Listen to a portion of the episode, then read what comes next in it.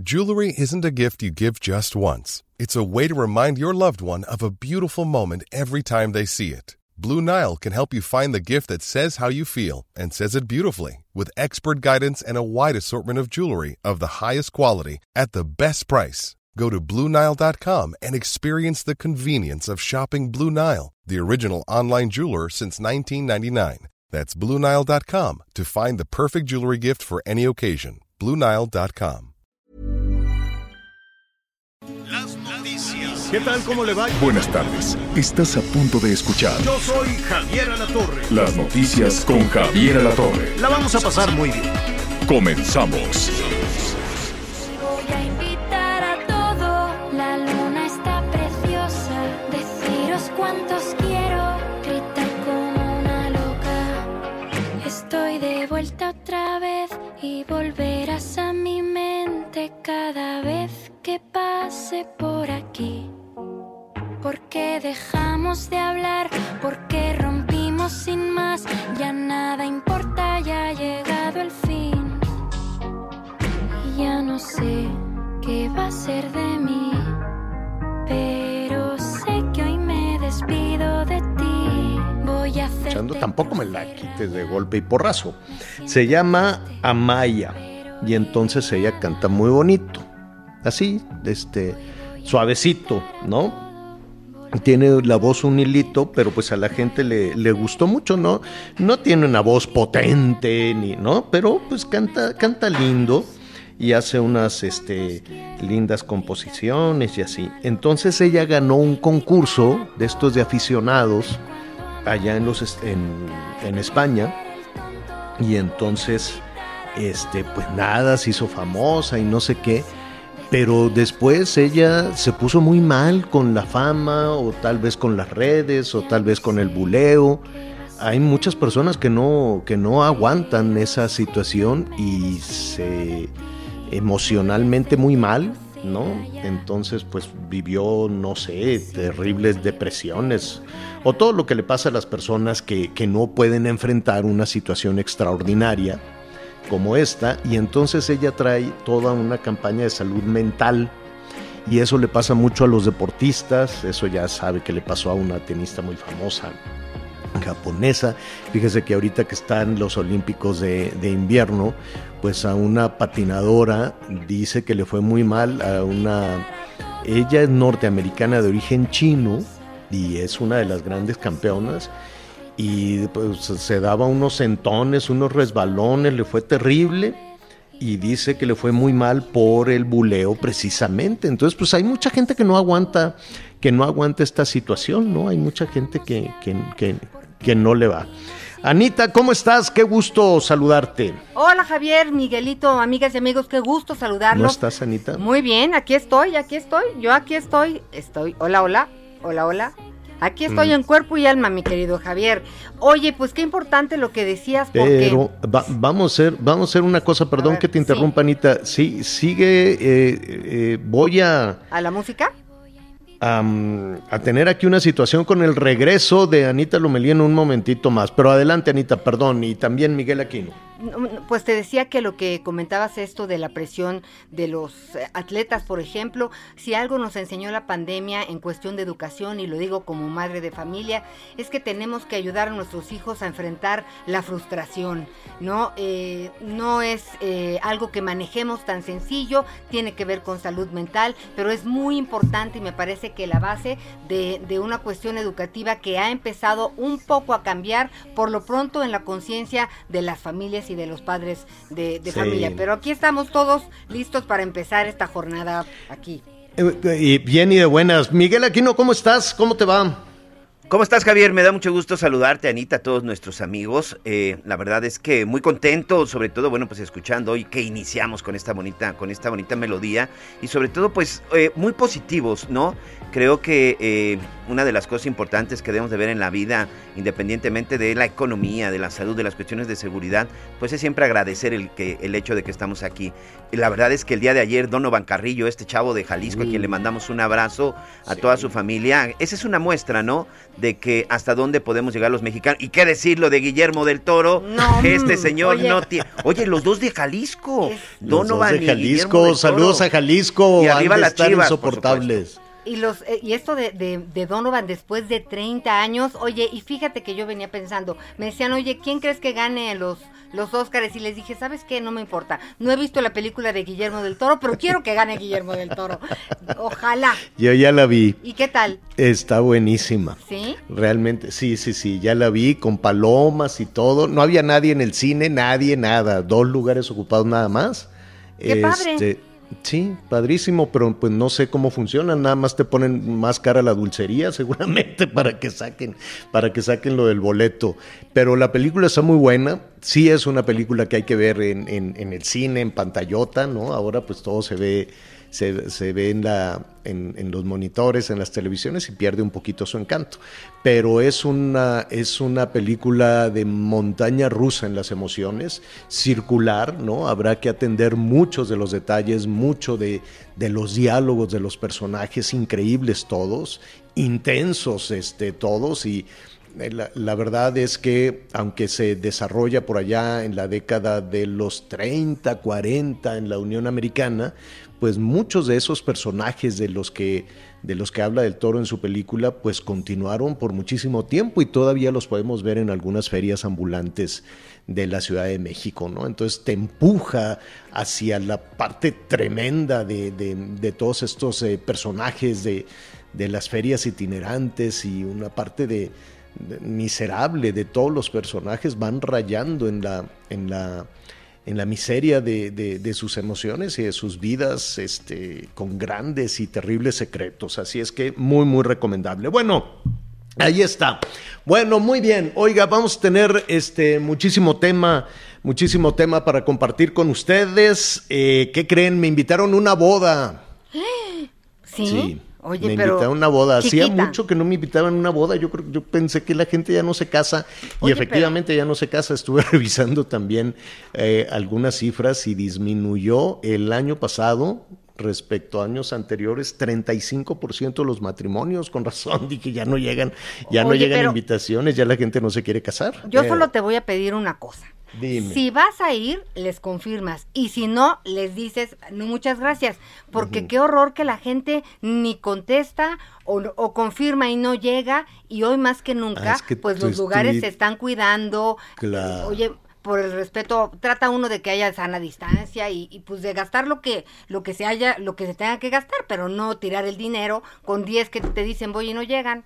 Exactamente. Y tú que estuviste batallando, que si cancelaban, no cancelaban, que si el vestido, el no vestido, que bueno, pobre de ti, pero todo, te- todo, Todo salió muy bien. Una boda en medio de la pandemia, pues a distancia, todos separados. Ahí chiquita. Pero, pues, Chiquititita, tres con sus cuates mesitas. y ya. Sí, ni mi dos mamá fue la pobrecita, pero bueno, por suma ahora todo se puede. Tú, Miguelón, ¿hace cuánto que no te invitan un- una boda? No, pues eh, eh, ya platicábamos. eh, curiosamente, fíjate que en marzo ya mi hija Valentina cumple 18 años. Ay, yo dije, ya en marzo tengo boda, me no, no, no. Y curiosamente, pues creo que la última fiesta fueron las La de, de sus 15. 15 años. Desde entonces, no, ni boda, ni 15 años, ni primera comunión. Bautizo, sí, incluso fui padrino de bautizo, pero fue algo, la verdad, muy, muy pequeñito. Pero Mi- no. Miguel lo que hace son sus talleres de reporteros, ya De sabes. reporteros. Ah, sí, como sí, se aburre, sí. dije, dice, ahora voy No, a dar toma clases clase también. de baile. Sí. toma sí. clases de baile. Pues, pues nada, este, pues ahí, ahí es, fíjense, nada más, les voy a, no, no viene el menú ni nada de eso, pero la boda va a ser el 12 de febrero, es decir, este sábado. Qué romántico. Sí, Sí. En, en Oaxaca.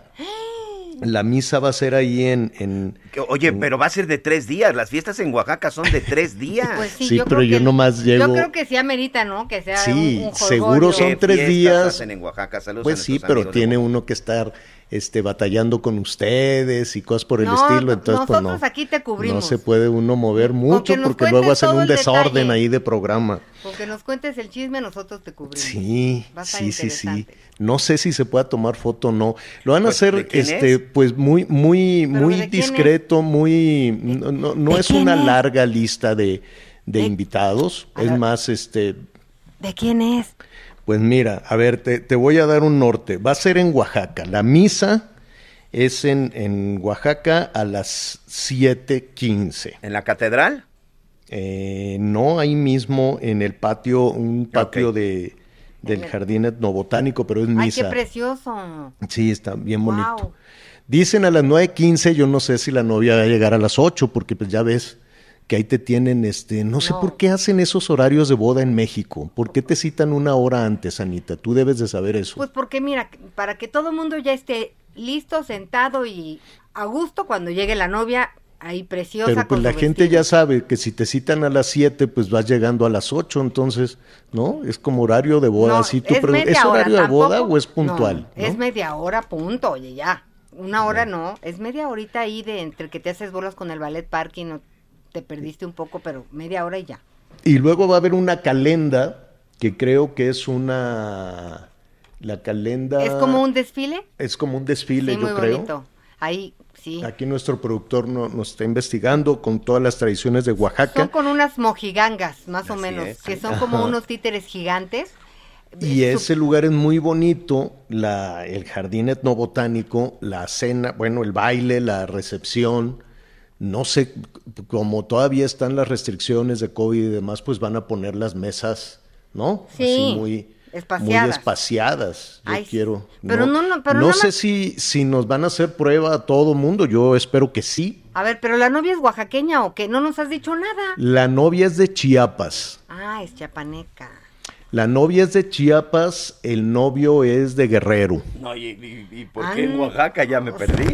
Oye, pues dijeron ni tú está ni muy yo. bonito, En ¿eh? medio. Dijeron ni, ni tú Sí, ni sí, yo. sí, en- En sí, medio. exacto. En Bueno, terreno neutral. Entre está muy Guerrero y. Chiapas, Oaxaca, por en supuesto. Oaxaca el sábado. Hasta ahí se los dejo y en un ratito más Ay, vamos torre. viendo quién, quién, quién es quién, a qué número, que nu- nuestros amigos, algunos, pues ya mm, igual y, y- y sabrán a qué número nos, nos marcan, Miguelón. Al 55 79 00 50 62. 55 79 00 50 62. Tranquila, Anita, ese es el efecto Sí, de- ya sé, yo del estoy WhatsApp. Ya quería todos. apagar su teléfono. Sí. No, no, no, es No, aquí no. la producción que se está luciendo. Ya No, no le espanten, viene muy nerviosa. Vienes muy nerviosa, Anita. No. No, tranquila, Sí. todo bien. No, Sí, tranquila. sí, sí, todo en orden. Bueno, pues ahí está, al ratito les doy más, más nortes de, de- del baile, no sé, a ver si puedo investigar qué van a dar, porque este también eso, eso, eso ayuda. Entonces, 55 7900 50 62, sa- boda Me- en, mezcal en sí va a haber. Oaxaca. Mezcal, ¿eh? mezcal. Mezcalito, pues yo creo que uno nada más, Seguro, ¿no? ¿no? Y, y, y si es en Oaxaca, pues yo me imagino que la cena va a ser este, pues de comida oaxaqueña, amarillito, coloradito, así como, ¿no? Todos estos moles y, y gusanito de maguey. Bueno, tan buena, tan rica que es la. Oye, pero solo dos mezcales, porque si, le, si ya son cuatro, se olvida la sana distancia. Mm, Bueno, eso sí es cierto, nada más así, poquito. Entonces ahí un poquito. Bueno, muy bien, pues ahí está. Este, al ratito, al ratito le- les doy un perfil del novio, un perfil de la novia, este, y así nos vamos, ¿no? Hasta que no, no, no se les ocurre todavía, ¿verdad, Anita y Miguel? Bueno, No, muy bien.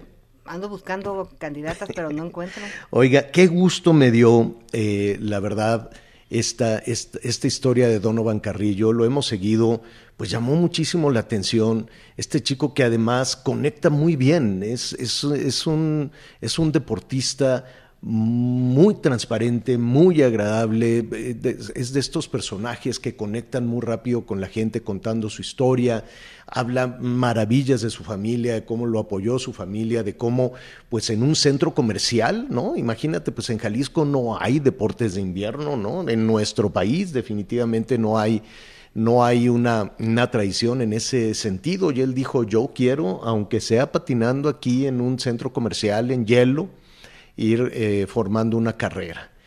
Y lo logró. Y eso es verdaderamente admirable. La verdad es admirable. Creo que tenemos algunas palabras de Donovan Carrillo. Vamos a escuchar, señor productor, por favor. Hola amigos de México, espero que estén muy bien. Estoy muy contento. Acabo de terminar mi presentación del programa corto y no puedo estar más orgulloso del trabajo que, que, tenemos y que se logró en esta competencia. Muy motivado también para el programa largo y pues más que nada recordarles que los sueños se hacen realidad cuando trabajas duro por ellos y estás dispuesto a hacer todo lo que sea necesario para alcanzarlos. Les mando saludos, un fuerte abrazo y les agradezco por seguirme durante esta competencia. La, Bravo, la, aplausos. Sí, aplauso, aplausos, aplauso, aplauso, aplauso. Y claro que tienes que tener aspiraciones, y claro que tienes que perseguir tus sueños, y claro que tienes que aspirar a más.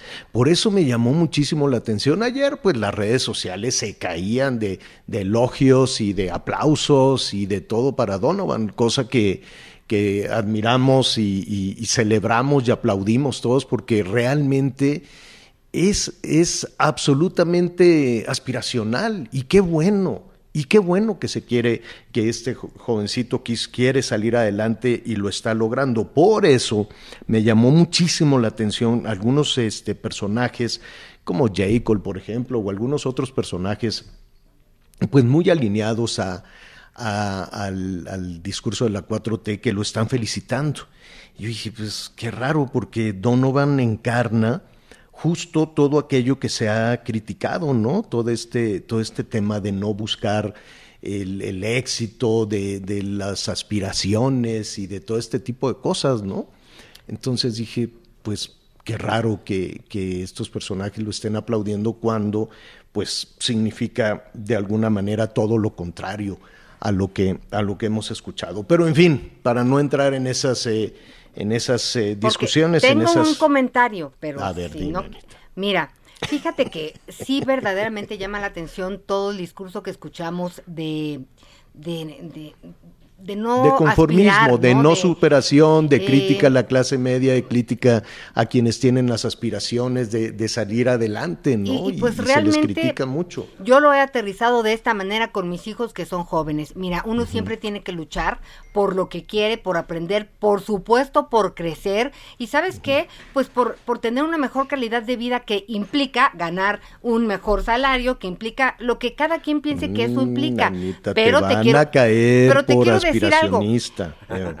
Vale la pena pensar en que esto de repente nos lleva a caer en el materialismo y a no pensar en comunidad. Y creo que ahí es donde puede estar eh, el equilibrio de esta balanza, Javier. A ver, ¿cómo le haría entonces Donovan Carrillo para decir, no, no debo de pensar No, en el él, materialismo él de la está muy medalla, tengo que está muy pensar en bien comunidad? y lo ha hecho perfecto. Pero a lo mejor ya siendo un triunfador con una capacidad de convocatoria, pues decirle, oigan, a ver, luchemos por el sueño de todos. No, no, no, no lo metas en política. Ah, Por favor, a Donovan sí no hay que meterlo Es que me a llamar pusiste- a votar, No, a no, llamar no, a no, eso no, no, no, no, no, a sumarse a la quién sabe qué porque le arruinan la carrera. Estoy de acuerdo. Una Y cosa son los a políticos y sus aspiraciones, que supongo que las tienen, y otra cosa son los ciudadanos, los adolescentes, este, este jovencito que surgió de una clase media de Jalisco, que surgió del esfuerzo y que surgió de aquello que hoy se ha criticado tanto. Yo, con todo respeto, nada más me llamó un poco la atención los personajes que hoy están felicitando, a- que no todos, ¿eh? hay muchos que guardaron silencio, muchísimos, muchísimos más. Más de los que, que- me hubiera gustado, ¿eh? Porque Sí. cuando uno un mexicano triunfa, para como sea, si esto no Sí. nos une, la verdad es que Bueno, no bueno pero entiendo. también que no sea bandera de políticos. O sea, No, no, No, no, yo claro de repente no, hay políticos Simplemente silencio. reconocer, que ellos sí creo que- reconocer, reconocer lo que es, o sea, Bueno. lo que es. Bueno, pues muy bien, ahí está, ya lo escuchamos y, y bueno, pues ya está, seguramente, ya es un triunfador. Ayer estuve leyendo el New York Times eh, en, la, en la edición digital y, y eran unos elogios enormes. A Donovan hablaba de, de ese esfuerzo de tantos y tantos años y la verdad me dio, me dio muchísimo gusto eh, que se esté hablando de él y aquí sí estamos hablando de él, evidentemente pues hay quienes se, se frenan mucho a hacer ahí un reconocimiento por lo que eso significa. Bueno, muy bien. Oigan, eh, la, otra, la otra buena noticia, ya estaba yo platicando, fui al cine y me gusta ver las películas en el cine. Ah, eh, tuvimos este resbalón, este tropezón ahí con las películas y fui a ver una extraordinaria película que se llama, en México le pusieron El Callejón de las Almas Perdidas. Pero, este, bueno, eso es, eso es el, el tema de, eso es lo, lo, de menos. La verdad es que es un trabajo extraordinario de Guillermo del Toro. Es una película absolutamente Guillermo del Toro, con todo lo que le, le conocemos a pesar de ese extraordinario sentido del humor, pero también tiene ese humor negro y también tiene esos fantasmas que lo han perseguido, de los que ha hablado y, que reconocemos, eh, pues seguramente en sus en sus temas de, infancia y que los recuperó, los recuperó y los puso, pero además con una historia eh, intensa, fuerte. Vam, vamos eh, primero a ver qué es lo que ha sucedido eh, en, los últimos, en los últimos minutos con el tema de los Óscares. No sé si tenemos el tiempo para hablar ya con nuestro siguiente invitado. Bueno, muy bien, vamos rápidamente. Mauricio Valle, qué gusto saludarte. ¿Cómo estás? Igualmente, muy bien, contento de escucharlos y con un día bastante interesante de nominaciones. Así es, pero empecemos, ¿qué te parece si empezamos con Guillermo del Toro? Pues es un año complicado para él, no era su mejor película, es un gran director y sin duda todo lo que hace le queda bien, uh -huh. pero había películas muy bien posicionadas. Yo creo que, que esta película Nightmare Alley eh, lo que tiene es que está muy enfocado en su cambio de género. Es un hombre que ha tocado muchas narrativas diferentes uh -huh. y aquí creo que su presencia está en ese cambio de enfoque y en la visión, eh, en la visión artística, me refiero más bien al diseño de producción, ¿sabes? Uh -huh. Y eso está muy bien reconocido. Creo que la película se cuela a la nominación de mejor película gracias a que esta nominación la abrieron hace unos años y se abre con un sentido que es atraer más gente a los Óscares en un momento en el que la gente se estaba estaba perdiendo el interés porque estaban volviendo muy de nicho las películas. Así es, y, y, y, no solo no solo las películas muy de nicho, ahí tienes absolutamente toda, toda la razón, sino en el, el, el, evento en sí mismo, yo sé que todos caímos en el bache del COVID, en el bache de la pandemia, pero fue una cosa pues vamos a decirlo como es, aburridísima. Totalmente. Llevan, llevan dos años o tres sin saber cómo reestructurarlo y cómo, cómo llegar otra vez a esa audiencia que en algún momento tuvieron. Yo creo que es difícil, pero bueno, parte de eso es este juego de nominaciones que está entre tener las películas que gustaron, las películas de taquilla, y sin duda no olvidar el buen cine, que es lo que se está tratando de celebrar Uh -huh. Y aquí es muy específico que sigue predominando la presencia del cine extranjero. Sin duda, lo más importante son las películas extranjeras que llegan a meterse ahora a mejor película y cada vez son más.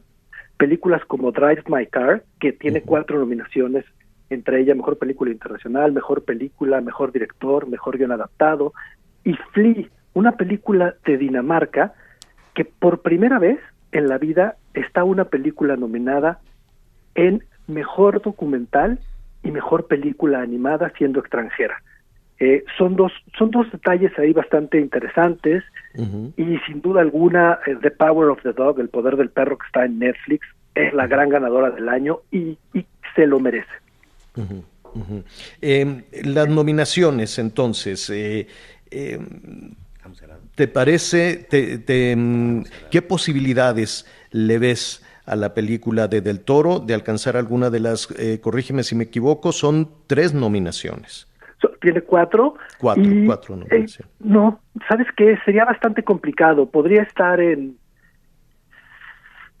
Creo que lo que podría conseguir sería... Se me hace que no te gusta la película, Mauricio. Diseño de producción. Es que, no, sí me gusta, pero es un año muy difícil, ¿sabes? O sea, está compitiendo... Uh -huh en diseño de producción, que es donde tiene más posibilidades, está compitiendo con Dune. Y Dune, uh -huh. si no es una de las mejores películas del año, que tiene 10 nominaciones, sin duda, visualmente es una de las cosas más impresionantes que se han hecho en muchos, muchos años. Totalmente de acuerdo. Eh, eh, uh -huh. Macbeth es también muy impresionante, West Side Story, entonces la competencia es muy fuerte y son películas uh -huh. que están nominadas en, posiciones más importantes. Entonces, sí es un año complicado para él, porque sin duda, sin duda sí hay películas mucho más importantes. Bueno, eh, The Power of the Dog tiene 12, Dune tiene 10, y West Side Story y Belfast tienen 7 nominaciones. Y por ahí se cuelan otras películas que, que están en están en una misma posición como la suya. Entonces, sí, es, es complicado, es un año complicado para el Toro. Bueno, pero la, eh, es un año complicado. Nos gustaría, desde luego, nos gustaría que un cineasta mexicano de nueva cuenta este, esté recibiendo este reconocimiento, por lo que eso significa además anímicamente para, para nuestro, para nuestro país eh, y definitivamente es, es, así. Pero coincido contigo, Mauricio, que ya tenemos estos mexicanos universales, donde ya tendríamos que superar que eh, esta suerte de representante de México en una competencia cinematográfica, ¿no? Son, este, son cineastas que ahí están, son cineastas universales, y ahora ya hay que hacer ese reconocimiento al talento, al trabajo, lo pueden ganar, lo pueden perder, pero ya no es una competencia en México. Es decir, a, diferencia de lo que hablábamos hace unos momentitos de este chico Donovan, es, es el, el, reconocimiento a Guillermo. Conéctate con Javier a través de Twitter, arroba javier-alatorre. Sigue con nosotros. Volvemos con más noticias. Antes que los demás. Todavía hay más información. Continuamos. Mauricio, te ofrezco una disculpa. Nos dieron el machetazo del corte por estar entusiasmado platicando contigo de, de los Óscares. Ya hablábamos de que no es entonces esta suerte de competencia donde ahí van los representantes de México. Es un trabajo universal, ¿no? Por supuesto. Y sabemos que si filman estos tres mexicanos, van a estar nominados. Ya, eso es un hecho. O sea, Alejandro González Iñárritu, Cuarón y Del Toro, ellos tienen ya una posición casi asegurada. Y, pero bueno, sí, este es un año que, que hay una triangulación muy interesante. Si vemos premios en mejor película, nominaciones de mejor película, mejor película internacional y mejor guion, ahí es donde están realmente las, las películas más serias. Y este año coinciden varias películas. Entonces, es un año, una vez más, del cine internacional y, y es un año que va muy a The Power of the Dog, que sin duda en el espectro norteamericano creo que sí es la mejor película que se estrenó. Y es, y es definitivamente tu favorita. Sin duda, sí, para las ganadoras sí. No es mi película favorita del año, pero sí en los Oscars. Mi película favorita del año es Drive My Car, pero es una película que creo que es muy complicada para el votante promedio y es muy larga y no les gusta eso, ni las acaban de ver, entonces esas películas se descalifican sola a pesar de estar en las mejores posiciones. Eh, nada más un, un, tema más, Mauricio. Siempre en, en los Óscares hay em, de pronto nombres de talento mexicano, ya sea en la actuación o en, un, trabajo que no necesariamente eh, se, lleva, se lleva los reflectores y las palmas, pero que también es un reconocimiento y, siempre, ¿no? Siempre hay, eh, pero también hubo un reconocimiento a, dos o tres este, eh, talentos mexicanos dentro de la industria del cine y en este caso, pues, eh, si no me equivoco, también hay un reconocimiento a Carlos López, Carlos López Estrada, él está nominado al Oscar como mejor película animada, ¿así es? Ajá, así es, es director de Raya y el y de la, Raya and the Last Dragon y es un trabajo espectacular. Yo creo que ese es uno de los directores a los que se les va a poder seguir la carrera con una trayectoria como la de los la de los grandes, porque es un director joven y el entrar en esta posición y con una película es una película muy eficiente y muy bien pensada y muy bien diseñada como todo lo que hace Disney y Pixar. Entonces, sin duda es un director a seguir y sí, es, es un orgullo tenerlo ahí. Pues allí estamos. Mauricio, Mauricio Valle, qué gusto siempre saludarte. Creo que están con unos fríos tremendos en Nueva York. Así es que te enviamos pues un abrazo enorme y, si nos permites, eh, trataremos de estar en comunicación contigo. ¿Nos puedes dar tus redes sociales, Mauricio? Claro que sí. Mi Instagram es arroba mtvalle y mi Twitter es arroba mt-valle. Ahí está, te vamos a seguir a partir de este momento. Muchísimas gracias, Mauricio. Gracias a ti, que estés muy bien. Gracias, un abrazo, abrígate, muy bien. Este, Miguel, eh, regresamos con unos temas muy complicados en Jalisco, muy dolorosos en Jalisco. Así es, así es, Javier. Eh, el fin de semana eh, en el estado de Jalisco tuvo mucha actividad también, incluso en las redes sociales. primero que nada, la desaparición de un joven, Eduardo Salomón, un joven de 16 años que vivía en la zona de Atlajomulco de Zúñiga, en el estado de Jalisco, en la colonia Los Frenos los fresnos, perdón, y en donde, bueno, pues la gente se, se, se, agolpó y sobre todo se unió para hacer un llamado en su búsqueda después de que un grupo de sujetos, unos criminales, habían entrado a su casa por la fuerza y lo habían sacado. Todo el mundo señalaba que pues este chavo Eduardo pues, se dedicaba a trabajar, incluso a ayudar a sus tres hermanos más pequeños y que era el casi casi el responsable, el responsable de ellos. Hubo toda una movilización, el día de hoy incluso habrá una marcha, ya nos platicará nuestra compañera Mayeli Mariscal. Lamentablemente este joven apareció muerto, posteriormente las autoridades lo descubrieron en una finca. ¿De qué se trató? ¿Qué fue lo que sucedió? ¿Y cuáles han sido los resultados? Si te parece, vamos con nuestra compañera Mayeli Mariscal precisamente hasta el estado de Jalisco, en donde nos tendrá toda la información. Mayeli, ¿cómo estás? Bienvenida, buenas tardes, días todavía. Hola, hola, ¿qué tal? Muy buen día a todo el auditorio, muchas gracias. Pues sí, el día de hoy eh, se lleva a cabo en estos momentos esta protesta, eh, pues para la localización de los más de 15.600 desaparecidos en el estado, pero además se suman también a la exigencia de justicia, en este caso del joven Eduardo Salomón, de 16 años, como bien narrabas, el pasado eh, 4 de febrero fue sustraído de su vivienda cuando él se encontraba cuidando a sus hermanos y bueno, alcanzó a hacer una llamada a su papá para decirle que sujetos armados estaban eh, intentando ingresar a su domicilio. El padre escucha prácticamente eh, pues toda eh, toda esta acción en donde golpean al menor, se lo llevan y posteriormente, pues el domingo, de acuerdo con la fiscalía, eh, se localiza en otra finca en el mismo municipio, en Tlajomulco de Zúñiga, eh, al joven ya sin vida, junto con otra persona que todavía no ha sido identificada. Y el día de hoy, a través de las redes sociales, el mandatario estatal, Enrique Alfaro Ramírez, pues dio a conocer que ya hay una persona detenida en este caso. Esta persona eh, admitiría haber participado sin embargo, pues bueno, tampoco se da mayor información. Se informa que más tarde el fiscal estatal, eh, Luis Joaquín Méndez Ruiz, estaría dando los pormenores. Por lo pronto, esta manifestación que les comento, pues son aproximadamente 60 personas de los colectivos de personas de desaparecidos entre cielo y tierra, junto con Luz Esperanza, que marchan ya eh, por la avenida Chapultepec vienen a Palacio de Gobierno aquí en Guadalajara para exigir y dejar eh, pues también un desplegado, un pliego petitorio para que se busque a todas estas personas que se encuentran desaparecidas en el estado. Sí, una manifestación en donde en el estado de Jalisco, Mayeli, tú has seguido muy de cerca todos estos temas. El tema de las desapariciones es un tema que de repente, no digo que quede en el olvido, pero creo que sí es un tema pendiente en los tres niveles de gobierno. Muchas personas, muchos sobre todo jóvenes, han desaparecido en los últimos años.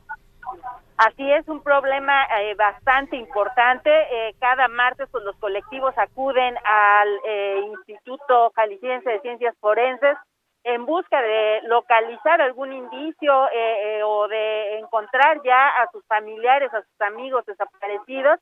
Sin embargo, es un tema que pues también eh, bastante complejo, de por sí la dependencia con bastante eh, necesidad tanto de personal especializado como de los mismos, eh, pues la necesidad de las cuestiones técnicas digamos, para poder hacer las confrontas genéticas, para poder dar certeza a los familiares también de que los restos que se les están entregando, eh, pues son efectivamente de las personas que buscan.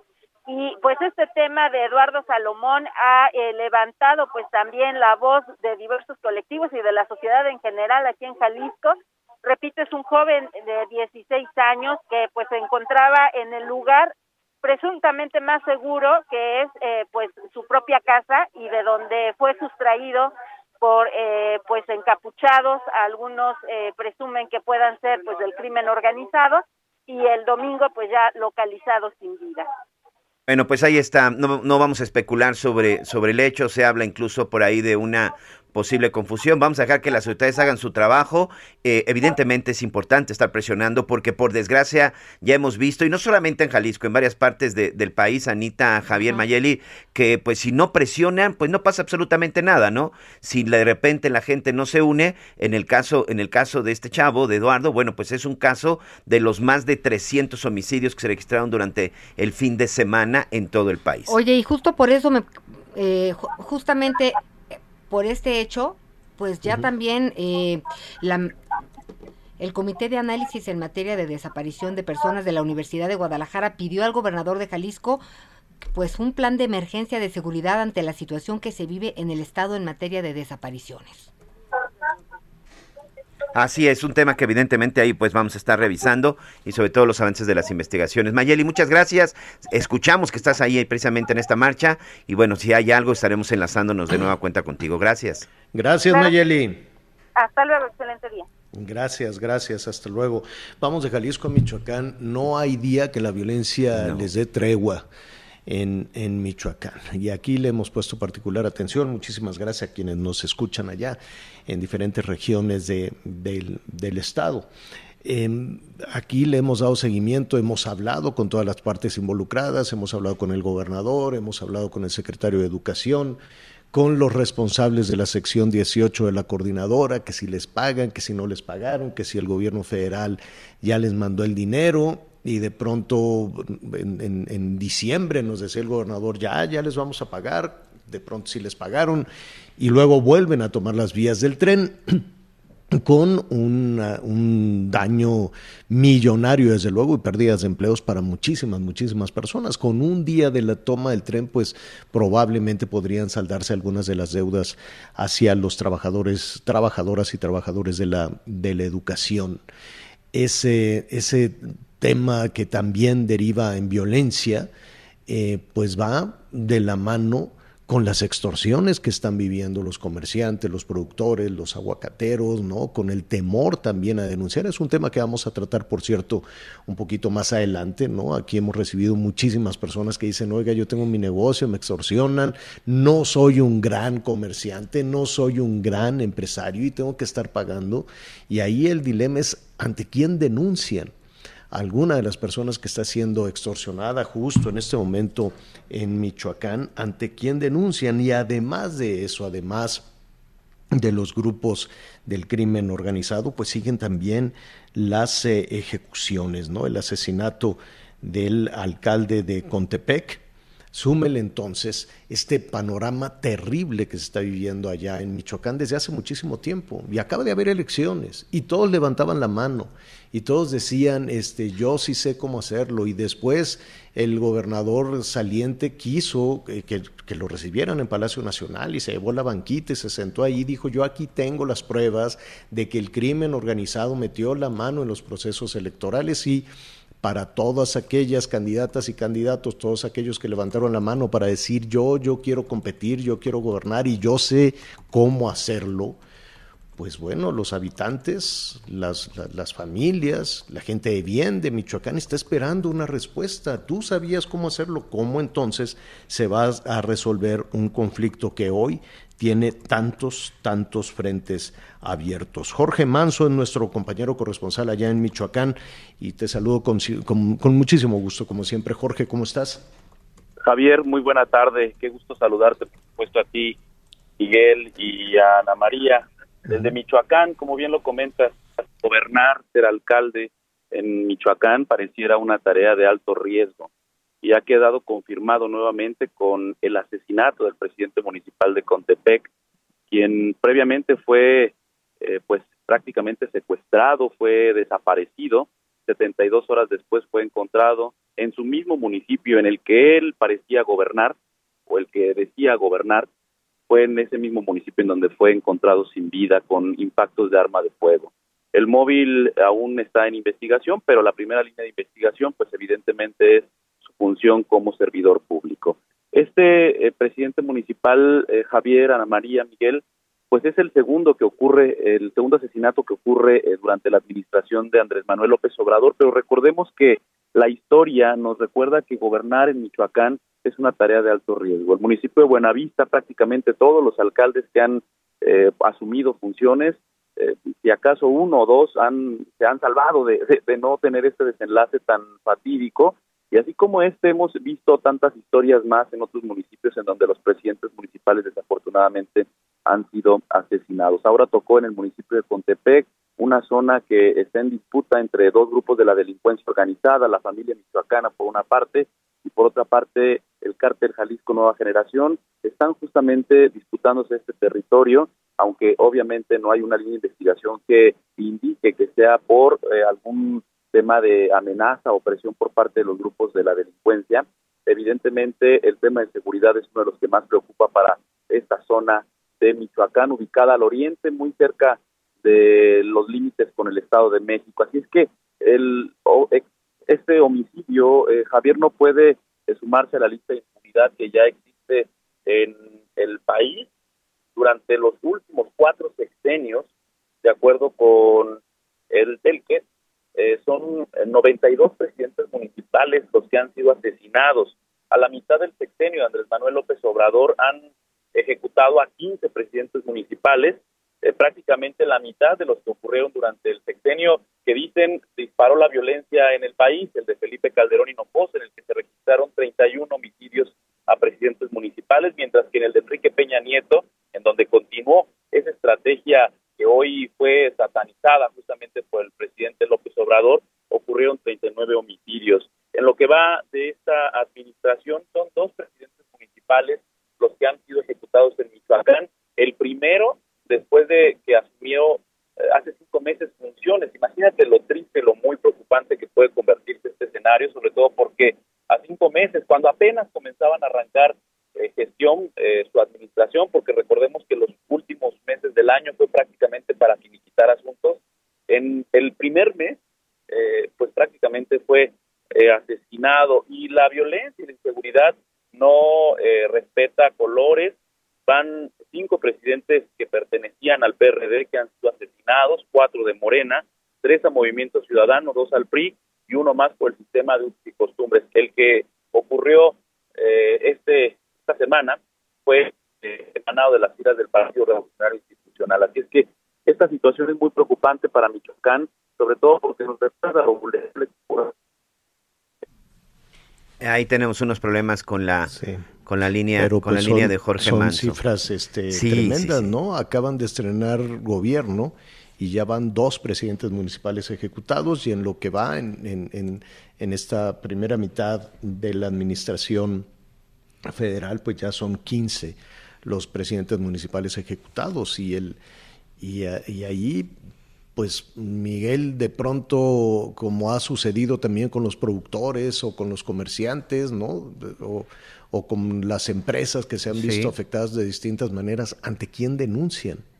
¿Qué es lo que dijeron las autoridades en lo que se recupera la, la comunicación con Jorge Manso, que ya se nos cortó? es este, que se abrió una carpeta de investigación y eso lo escuchamos todos los días, ¿no? Se abrió una carpeta de investigación, tan, tan, ¿no? Y, y también eh, tú bien narrabas, ¿no? Eh, los productores, los comerciantes, los empresarios, también los municipios son víctimas de extorsiones, Javier. También los municipios son víctimas de cobros de derecho de piso. Más adelante vamos a platicar precisamente con eh, responsables de la Coparmex, de esta eh, conferencia patronal de la República Mexicana, donde los empresarios ya están cansados, las cifras que nos van a comentar son, la verdad son, son terribles, pero también los municipios son víctimas de la extorsión.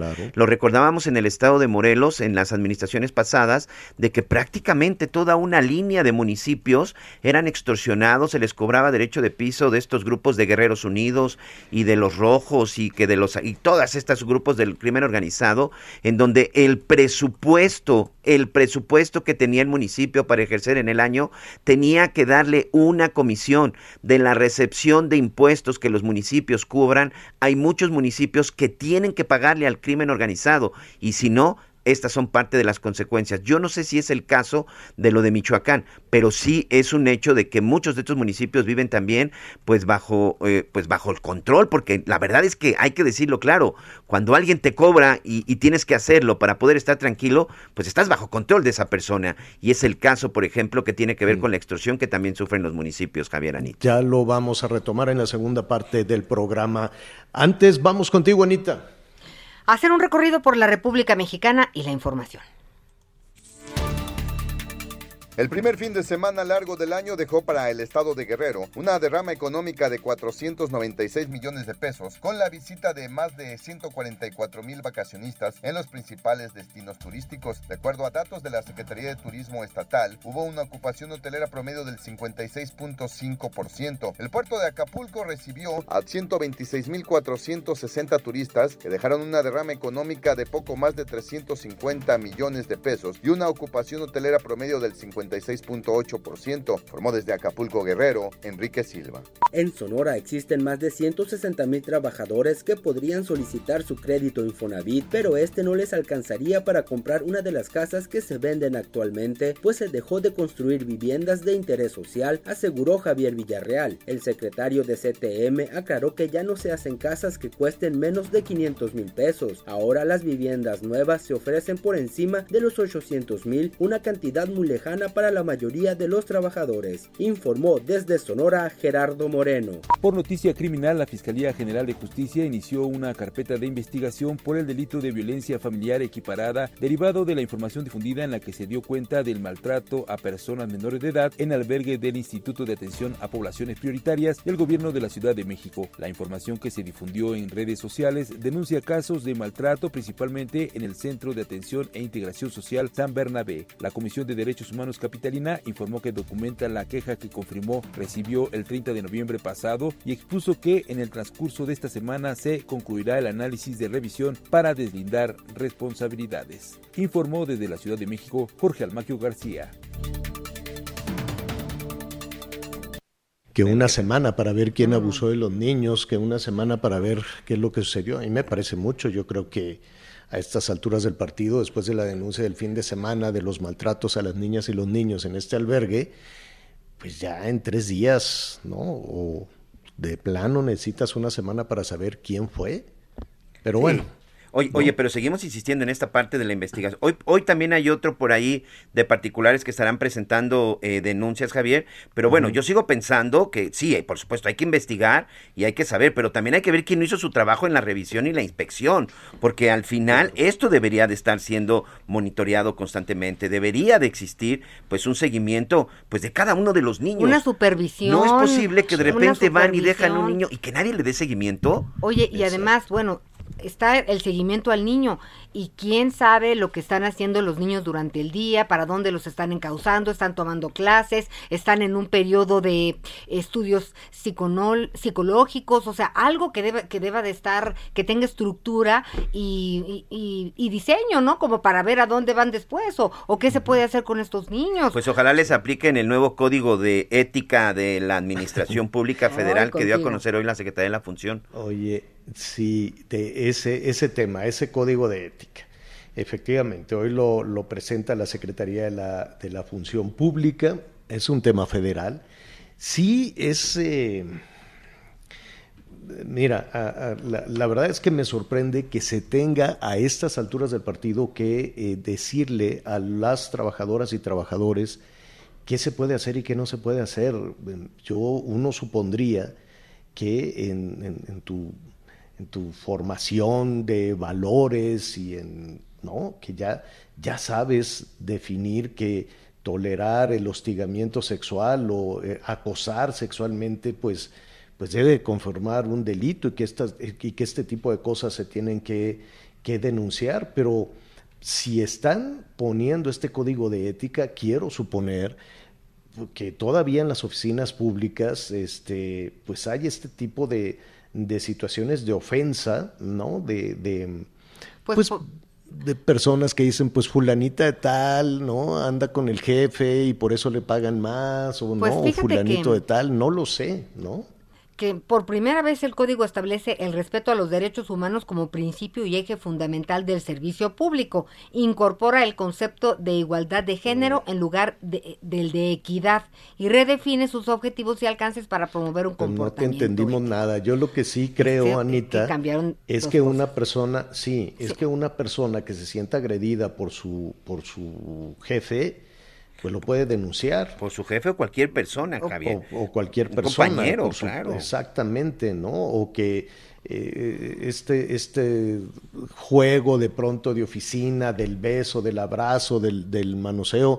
Yo en una oficina hace ya muchísimo tiempo que los saludos, a propósito de la pandemia también, pues ya de lejitos y, y así de puñito y adiós que te vaya bien, incluso para no caer en, una, en un error, ¿no? En muchas ocasiones tú puedes suponer que estás actuando de buena fe, entonces ya queda muy claro, nada de besos, nada de abrazos, nada de acercamientos, nada de, ¿no?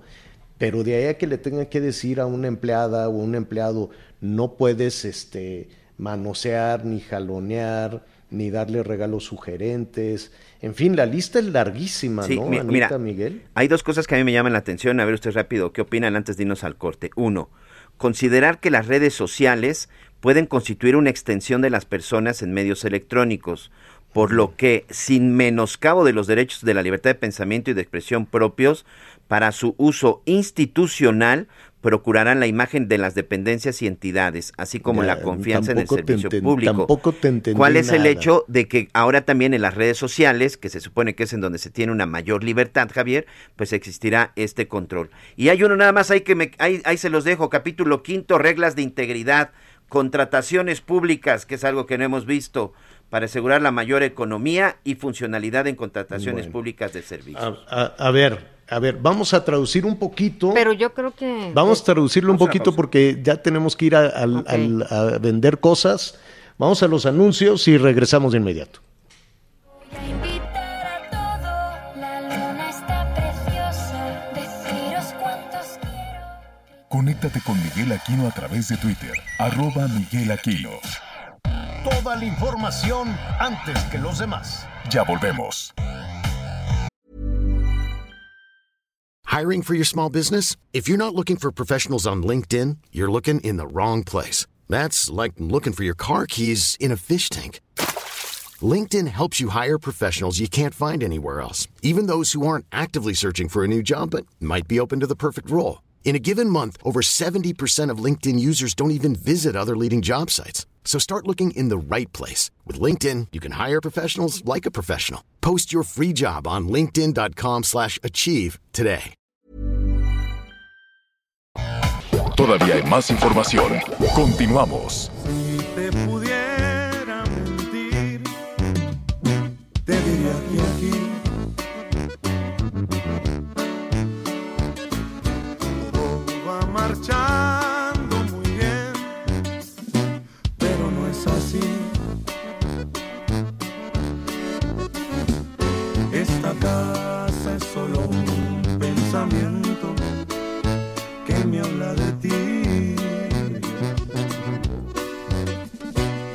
Y es tu voz como este. Le fue, le fue súper. Siempre le va muy bien a calibre 50. La verdad es que son unos eh, buenazos y siempre están allí en los primeros lugares en las listas estas de, de popularidad. Como le dicen ahora el Billboard. el Billboard.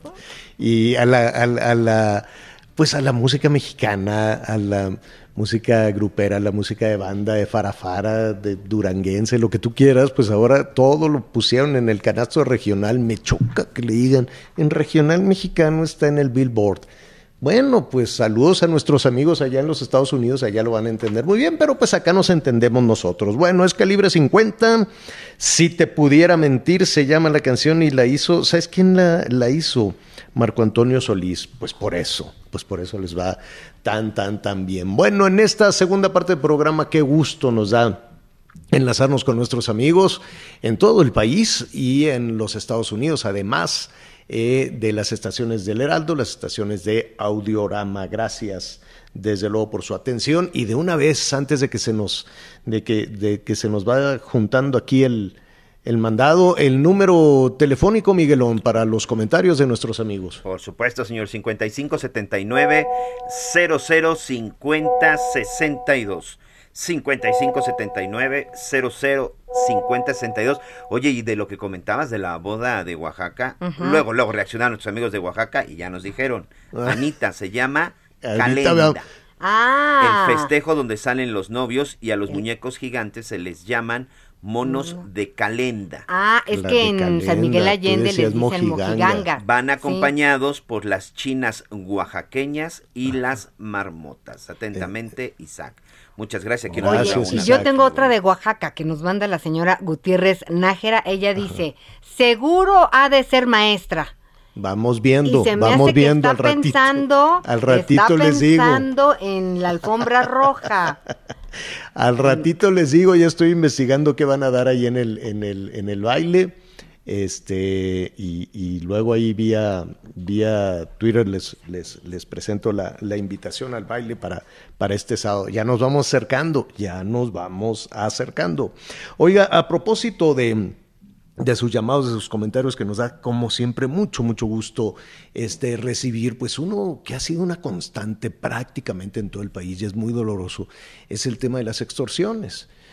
Personas que con mucho esfuerzo en medio de la pandemia pues tuvieron que reconfigurarse, tuvieron que rehacer, por decirlo de alguna manera, perdieron el empleo o ganaban muy poquito y pues decían, bueno, vamos a, reunir un poquito de dinero de por aquí, por allá, vamos a poner algún negocio y ¡zas! se encuentran de pronto con, con esta pesadilla terrible de, de las extorsiones. Y eso estamos hablando de los pequeños empresarios, de los pequeños negocios, de aquellos que tienen que estar pagando incluso por poner su puesto en la calle. Y las extorsiones pueden venir de todo tipo. Uno se imagina que es el crimen organizado, pero también pueden venir las extorsiones de los distintos niveles de gobierno, de los inspectores, de las ventanillas, de los que de los policías, en fin, de todos aquellos que ven a las personas haciendo un esfuerzo y van y le sacan su dinero. Eso es extorsión. Y después va increciendo. Y después eso va a niveles este, terribles porque pues hay, hay empresas ya más grandes que dejan sin empleo a otras personas porque son víctimas, sí también, de la delincuencia organizada. ¿De dónde viene la extorsión? ¿Qué se puede hacer? ¿Qué puede hacer una víctima? Porque nos llaman y nos dicen, bueno, me están extorsionando, yo, sé, yo, yo, yo tengo miedo si les doy el dinero, si no les doy el dinero, si sigo con el negocio y si no sigo con el negocio, pero después viene la otra cosa, ¿quién va a dar la cara por todas estas personas, por todas estas víctimas que les están quitando su dinero? Y como le digo, se lo está quitando no nada más los delincuentes, el crimen organizado, van y se, presentan, con eso de que ahora todos los grupos se ponen el nombre, que eso es todo un fenómeno que tenemos que revisar, ¿no? Pues dicen, pues yo soy del grupo tal, yo soy del cártel tal, yo soy de la organización tal, o finalmente son los mismos eh, servidores públicos que también están extorsionando. Es un asunto terrible. ¿Qué tanto se puede eh, eh, avanzar o ante quién se puede denunciar? Le agradezco al ingeniero Ignacio Manjarres, él es el presidente de la Comisión Nacional de Seguridad y Justicia de la Coparmex, la Confederación Patronal de la República Mexicana, que nos ayude a poner en contexto esta pesadilla y las rutas que, pueden, que se pueden encontrar o que puedan existir para salir de este tema. Ignacio, ¿cómo estás? Muy buenas tardes. Javier, muy amable. Ana María, buenos días. ¿Qué tal? Bien, gracias a Dios. Oye, eh, ¿hay algún contexto? ¿Le podemos dar un, una dimensión a, a, a, este problema de la extorsión que se está viviendo en México? Pues mira, eh, realmente es un problema que ha venido creciendo, sobre todo, hay que decirlo claramente, a raíz de la pandemia. ¿Por qué? Porque muchas de las extorsiones ya no se dan a través de la, de la presencia física de las personas en los establecimientos o en o de alguna manera personal.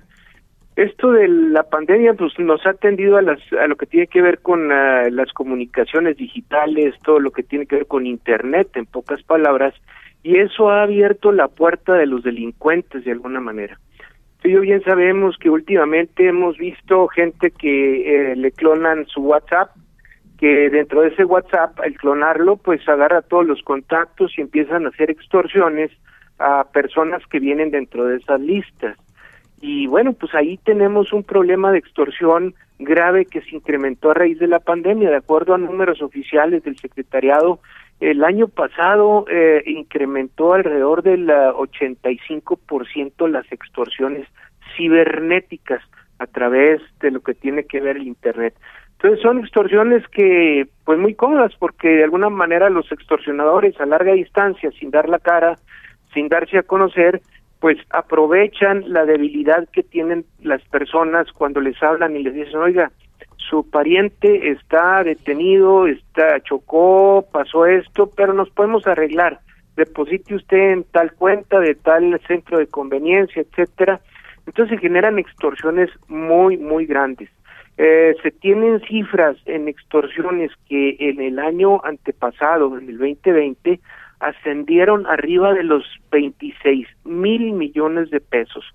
¿Dónde va a parar todo este dinero? Pues sin duda eh, va a parar a manos de gente eh, que se dedica a otras actividades ilícitas económicas y fortalece grupos criminales. Y por el otro lado, bueno, pues afecta las economías de los ciudadanos que son extorsionados. Dime, esta situación, como lo comentábamos hace, hace unos momentos, pues en principio siempre estamos, eh, pensamos, ¿no? Porque en ocasiones así se presentan, aunque no necesariamente sean integrantes de algún grupo delictivo, ¿no? Que ahora con una soberbia terrible todos los grupos delictivos se ponen el nombre un poco para, para tener ese, ese impacto entre, entre la gente. Eh, no necesariamente la extorsión puede venir de ahí, puede venir incluso de un servidor público. Totalmente de acuerdo. Ese es otro motivo, la extorsión de los servidores públicos, ¿verdad?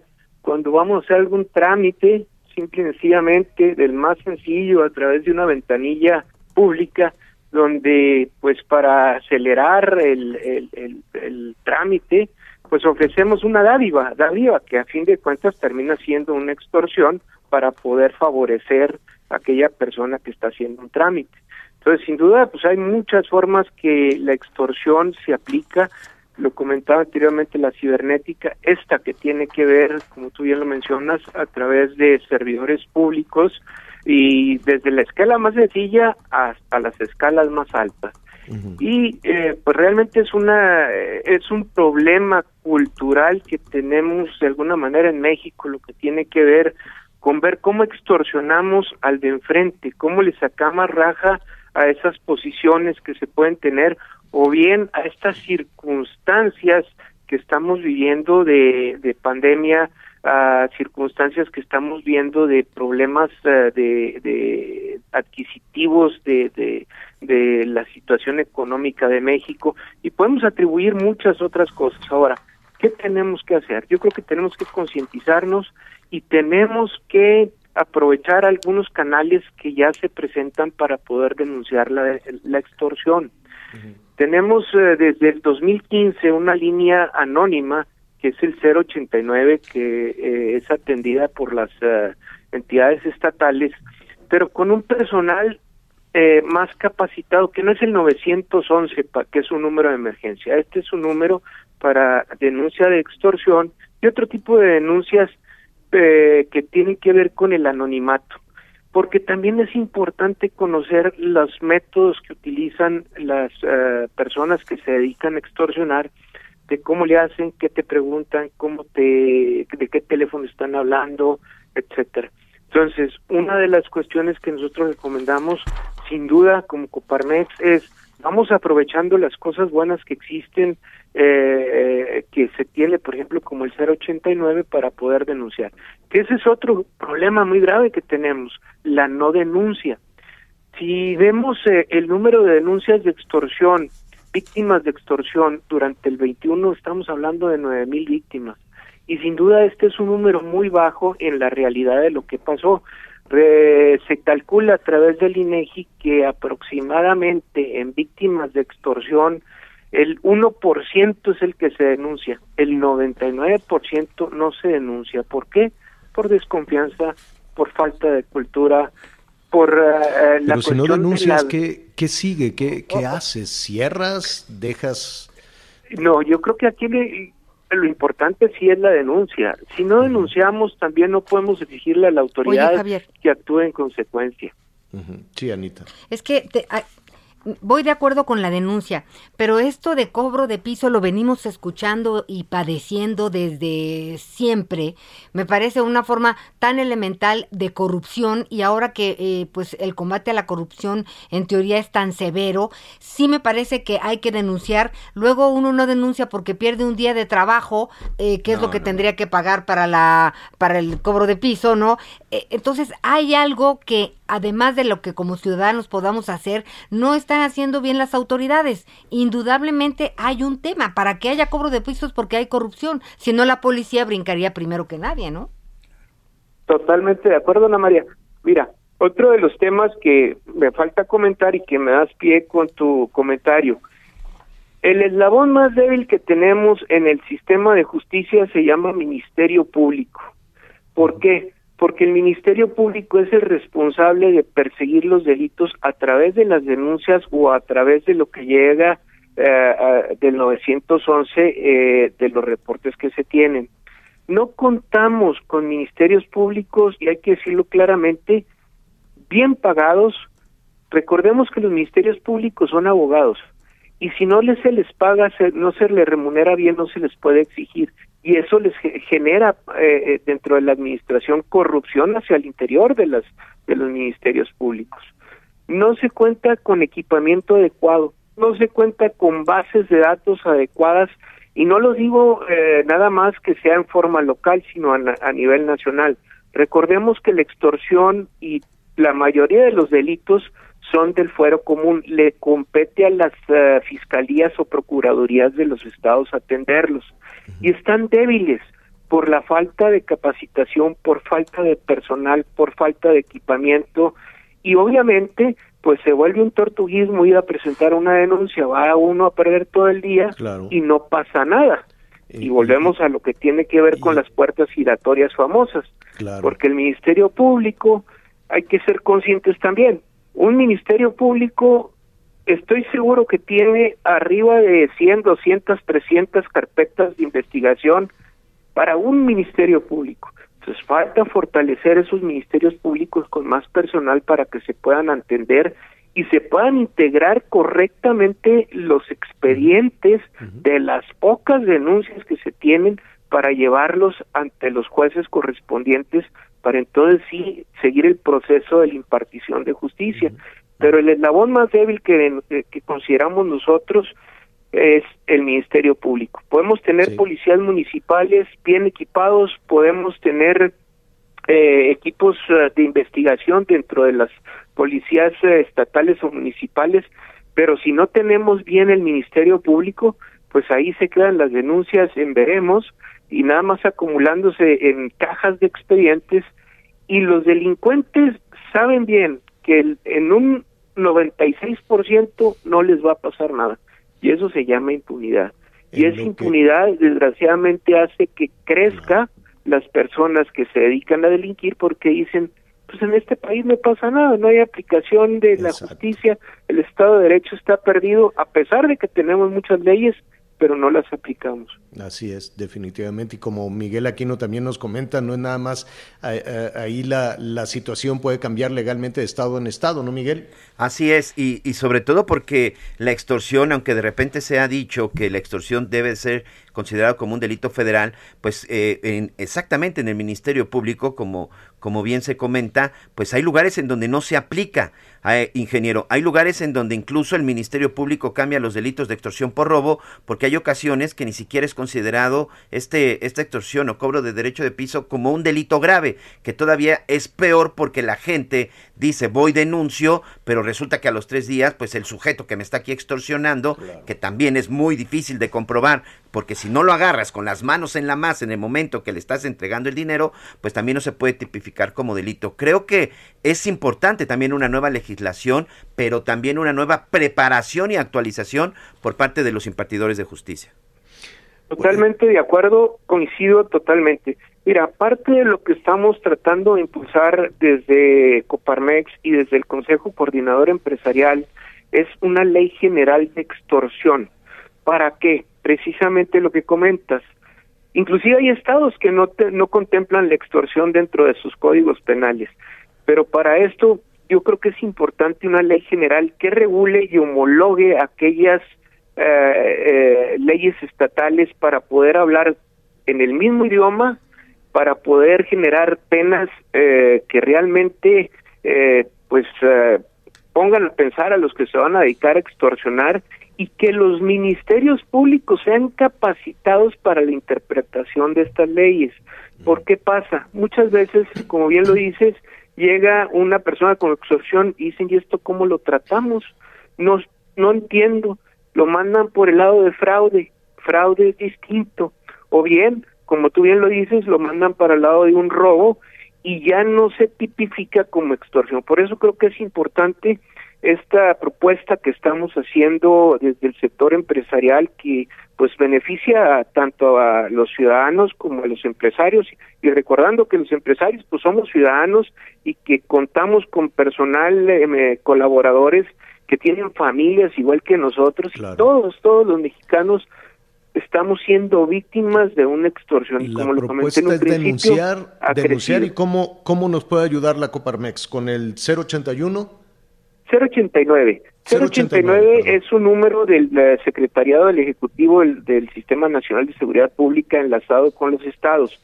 es, una herramienta que existe ahorita y que creo que hay que aprovecharla. Eh, bien, cada vez tenemos que mejorar las cosas, pero es algo que ya existe ahorita, el 089. En el 089 ya se tienen detectados arriba de 120 mil números telefónicos que se dedican a la extorsión. 120 y de acuerdo a lo que muchos de hecho salen de las prisiones incluso, pues sí. Pues mira, salen de las prisiones, eh, salen eh, de los celulares, que las fichas... Pueden pues, salir de cualquier lado porque la impunidad es enorme. En lo que estamos platicando, en lo que llevamos de programa, en esta segunda parte del programa, de acuerdo a las propias estimaciones de Coparmex, hay dos empresarios que están siendo extorsionados. Uno de cada este así es. ¿No? Así es. Entonces, sin duda, pues tenemos que trabajar, pero no nada más desde el sector empresarial. Creo que tenemos que trabajar todos como ciudadanos, los medios de comunicación, lo que les corresponda, los empresarios, lo que nos corresponde, y sin duda los ciudadanos. Yo los invito a que denuncien, si no es a través de las fiscalías de entrada, pues que sea por lo menos a través del número este de, eh, extorsión eh, anónima, que es el 089 a nivel nacional, pues para poder también que se tengan datos. Sí, bien se dice que lo que no se mide no se puede mejorar. Pues de alguna manera es importante medirlo y también actuar en, en consecuencia en lo que tiene que ver con la generación de una ley general, que esperemos que los diputados y senadores lo tomen a bien para poder hacer esas modificaciones que se requieren para homologar eh, a nivel nacional lo que tiene que ver el delito de extorsión y aplicar eh, pues sanciones ejemplares a quien está cometiendo estos delitos porque se está creciendo impresionantemente este delito. Definitivamente. Ignacio, pues eh, te agradecemos y estaremos ahí cerca de, de la Coparmex, de, de, de, los planes, de los llamados para esta pesadilla, es una verdadera pesadilla, ¿no? De, sobre todo que se, que se sufre en silencio y hay personas que hoy con esas extorsiones pues se les cierra una puerta a todas aquellas personas que después de la pandemia trataban de buscar una, una, una actividad distinta y se, enfrentan, se están enfrentando con este monstruo terrible. Ignacio Manjarres, presidente de la Comisión Nacional de Seguridad y Justicia de la Coparmex, muchísimas gracias.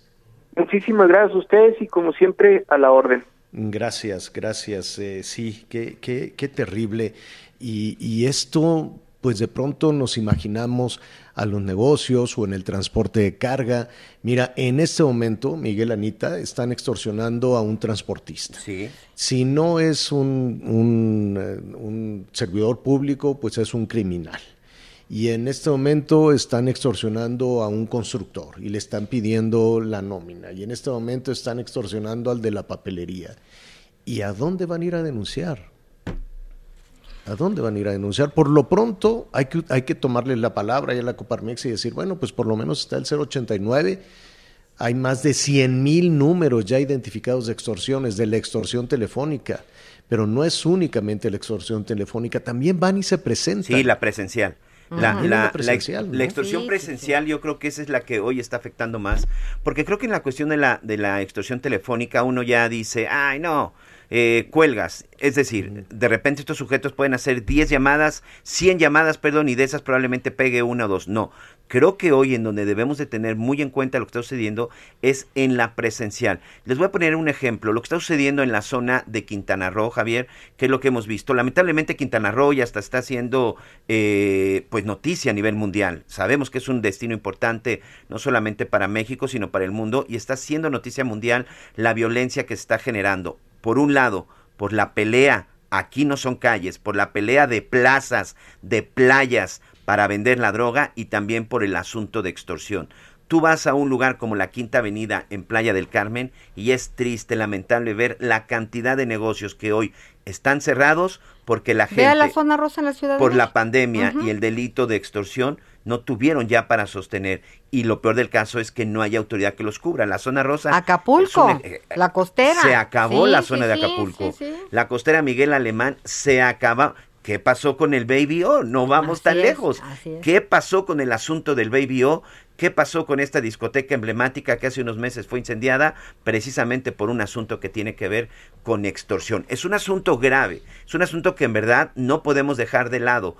Hoy se está levantando la voz, hoy se tiene que trabajar, no es posible que sea un delito que no tenga un castigo merecido, no es posible que hoy no conozcamos sentencias condenatorias ejemplares porque hay un grupo de extorsionadores los extorsionadores terminan atentando no solamente contra un patrimonio, contra la vida de un propietario, pero también contra la estabilidad de un lugar, porque están provocando que muchos negocios se cierren. Y en verdad, señores, debemos tomar esto muy en cuenta porque el sector empresarial y sobre todo los más pequeñitos que no tienen esa capacidad de tener los grandes escoltas y los grandes sistemas de seguridad son los que hoy lamentablemente están en manos de estos extorsionadores.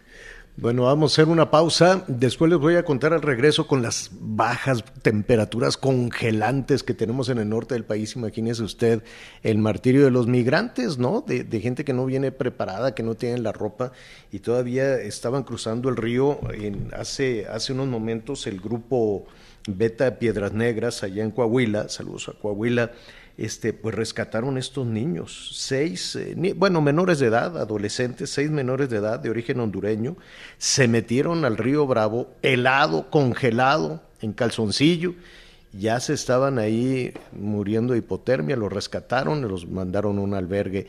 Eh, sí, sigue el drama, el drama de los migrantes que están buscando una oportunidad y que también son extorsionados, también son extorsionados. Hacemos una pausa y volvemos. Conéctate con Ana María a través de Twitter, arroba Anita Lomelí. Si te pudiera mentir, te diría que aquí todo va a marchar. Sigue con nosotros. Volvemos con más noticias. Antes que los demás. Todavía hay más información. Continuamos. Las noticias en resumen. 12 del día con 30 minutos tiempo del centro de México. Elementos de la Secretaría de la Defensa Nacional apoyados por policías estatales decomisaron en San Luis Potosí un cargamento de 300 kilogramos de cocaína ocultos en un tráiler. De acuerdo con las autoridades, los 278 paquetes equivalen a más de 150 millones de pesos.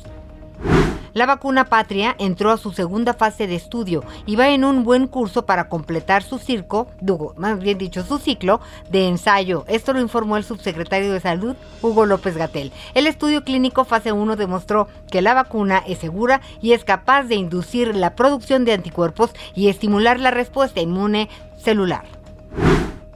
La Comisión Nacional de los Derechos Humanos hizo un llamado al diálogo entre autoridades de Guerrero, gobierno federal, estudiantes de la Escuela Normal Rural Raúl Isidro Burgos y las madres y padres de los 43 estudiantes desaparecidos para lograr acuerdos. John Kerry, el enviado especial para el clima del gobierno de Joe Biden, llegará este miércoles a México con la misión de acelerar la expansión de las energías limpias y pugnar por un clima sólido para las inversiones. Muy bien, gracias, gracias Anita. Oiga, ya se acerca un fin de semana bueno en muchos sentidos, anímicamente, ¿no? También, 14 de febrero, el día, el día del amor, el día del amor y la amistad, y pues hay muchos eh, negocios, pequeños, grandes, medianos negocios que dicen, bueno, pues por aquí por aquí puede que tenga que venga alguna recuperación después de, ese cierre del 2021 que la verdad económicamente no, no sonó mucho la caja. Este, no hubo el crecimiento que por ahí se esperaba, hay grandes discusiones de si hay recesión o no hay recesión. Lo que sabemos es que tenemos problemas con el bolsillo. Eso lo sabemos de que los sueldos están mal pagados, de que hay pobreza laboral, de que hay más eh, empleo informal, de que la gente pues allá afuera también le sale muy caro, ¿no? Por, por lo que hablábamos, las extorsiones, no es tan sencillo tampoco el, decir, bueno, como quiera me voy a integrar a la informalidad o voy a abrir un negocito cuando no se sabe, no se tiene la experiencia. En fin, que este arranque ha sido complicado, con precios caros, no nada más el de limón, pollo, en fin, ¿no? muchos de los eh, productos pues las, las, personas encargadas de la administración de, de, los ingresos familiares tienen que andar haciendo milagros y, y reducir y comprar ya no necesariamente por kilo las cosas, sino por pieza las cosas, como también nos lo están, lo están preguntando. ¿Qué hay en ese escenario eh, del, crecimiento, del crecimiento económico? Y todos quisiéramos, ¿no? Que efectivamente, como se dijo en Palacio Nacional, el crecimiento económico fuera superior al 5% para que se enojen, para que se enojen no quedó claro quién, ¿no? Pero decían, y miren, no vamos a, no se va a tener el crecimiento de, del 2%, como lo ha dicho, eh, como lo han señalado algunos eh, analistas, como lo ha señalado el propio Fondo Monetario Internacional, y para que se enojen, no sé si para que se enoje el fondo o los analistas, el crecimiento será de 5%.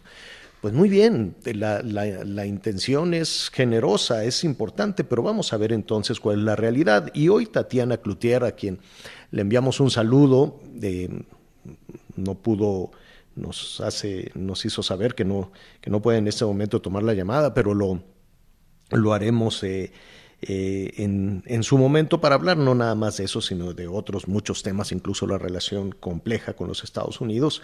Eh, ella pues también hizo una previsión del PIB, del, del crecimiento económico de México, mucho menor a lo que se quisiera desde Palacio Nacional. ¿En dónde estamos parados? ¿Cuál es la posibilidad de crecimiento que tiene nuestro país? Yo le recomiendo que a través de redes sociales siga usted los comentarios de Gabriela Siller. Ella es directora de análisis económico de Grupo Financiero Base y a quien me da muchísimo gusto saludar. Gabriela, ¿cómo estás? Muy buenas tardes. Muy buenas tardes, Javier. Anita, muchas gracias por tus amables comentarios, Javier. Al contrario, dime, dime algo, Gabriela, eh, en esta no es confusión, pero en esta danza de números, claro que todos quisiéramos crecer al 5, al 6%, aunque se enoje quien se enoje. Pero ¿cuál, cuál es desde tu punto de vista la, la realidad que tiene nuestro país enfrente? Bueno, desafortunadamente la realidad económica de nuestro país es de una lenta recuperación económica, esto no nada más por la pandemia. Hay que recordar que en el 2019, cuando todavía no había pandemia aquí en México, pues México vivió una contracción del PIB, inclusive contrario a lo que vivió la economía de Estados Unidos. Entonces, México ya venía en declive previo a la pandemia, además sabemos que aquí no hubo estímulos fiscales y esto provocó pues una caída libre en el Producto Interno Bruto que se desplomó 8.4% en el 2020 y pues también ante la mayor incertidumbre, la falta de estímulos fiscales, pues vimos una recuperación, un efecto rebote pequeño, un crecimiento del 5% en el 2021 que se escucha como un numerote muy alto, pero no alcanza a resarcir la tremenda caída del año de la pandemia. Ahora, para este año, pues la verdad es que no se ve que la economía mexicana pueda crecer más allá de un 1.5-2%. Déjame decirte por qué. Antes de que llegara la pandemia, hasta el 2018, en la fase de expansión del ciclo económico de México, México venía creciendo a una tasa promedio de 2.49%. Sin embargo, la inversión fija bruta ha venido cayendo, no nada más en los últimos tres meses, sino que pues el nivel que se tiene de inversión fija bruta, maquinaria, equipo, construcción de plantas, es decir, con lo que se puede producir en un país, está en los mismos niveles de hace 10 años. Esto implica pues que no se puede producir o no puede darse un crecimiento del PIB más allá del 1.5%, 2% si bien nos da el gobierno tendría que hacer algo, generar una política contracíclica, un mayor gasto que generara un efecto multiplicador sobre la economía para poder crecer al 2.6%. Y para crecer al 5%, pues la verdad es que se ve prácticamente imposible ahorita. Ojalá que sí se diera, de verdad, pero tendría que haber una política económica muy agresiva para poder alcanzar esos niveles de crecimiento, sobre todo en la parte de la inversión, para poder crecer no nada más este año, sino, sino los siguientes años también. Hemos visto que el dinero es muy nervioso, ¿no? El dinero necesita un espacio cálido, amable, seguro, ¿no? Sin, sin sorpresas, me queda muy claro. Pero también es cierto que el dinero va buscando oportunidades por el mundo y se mueve a una velocidad eh, impresionante. Y en este tema de la inversión fija bruta, eh, que no es eh, reciente, que no, que no se lo podemos atribuir todo a la pandemia o todo a la 4T, em, ¿qué, ven, ¿Qué ven en México? ¿Por, ¿Por, qué ha sido tan quisquilloso, tan lenta, tan condicionante la inversión fija bruta en nuestro país? Bueno, la inversión fija bruta alcanzó un nivel máximo histórico en el 2015. A partir de ahí empezó a disminuir. Y hay dos factores. Uno es que el gobierno también ha dejado de invertir, ha dejado de gastar en inversión física y obviamente esto se ha visto reflejado en los datos. Y por otra parte, del lado del sector privado, pues también una mayor incertidumbre lo que provoca es que se aplacen los proyectos de inversión. Y bueno, pues sabemos que la inversión fija bruta, pues primero sufrió mucho por el gobierno, eh, en segundo lugar, pues también por esta incertidumbre de que si se iba o no a renegociar, con todo el miedo que se tenía eh, con Trump, que si se iba a renegociar el Telecán, y después viene la pandemia, ¿no? Entonces no todo puede atribuirse a la pandemia, no todo puede atribuirse tampoco a esta administración. Lo que sí es que con los niveles actuales que se tiene de maquinaria, equipo, plantas, pues no se puede crecer a tasas muy elevadas. Y el problema es que no hemos recuperado el PIB que se tenía antes de la crisis del coronavirus y creciendo a tasas de 1.5% por año, pues llegaremos hasta el 2024 para recuperar el PIB precrisis y esto es de manera completa. Si nos vamos a PIB por habitante, pues será por allá del 2036.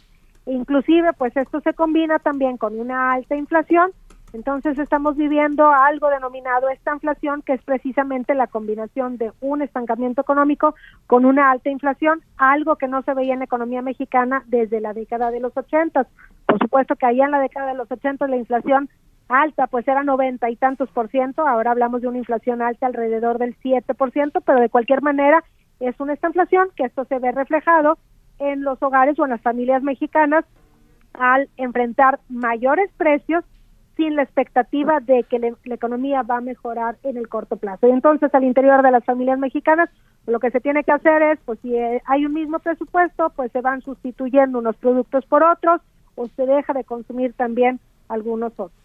Sí, y, lo, lo comentábamos, ¿no? Eh, yo sé que al corto, cortísimo plazo, pues todos quisiéramos buenas noticias, sobre todo los comerciantes, si no nada más los pequeños comerciantes decían, bueno, pues ya enero nos fue muy mal, pero ya aquí viene el 14 de febrero y como quiera me voy a, a recuperar un poco. ¿Qué opinas?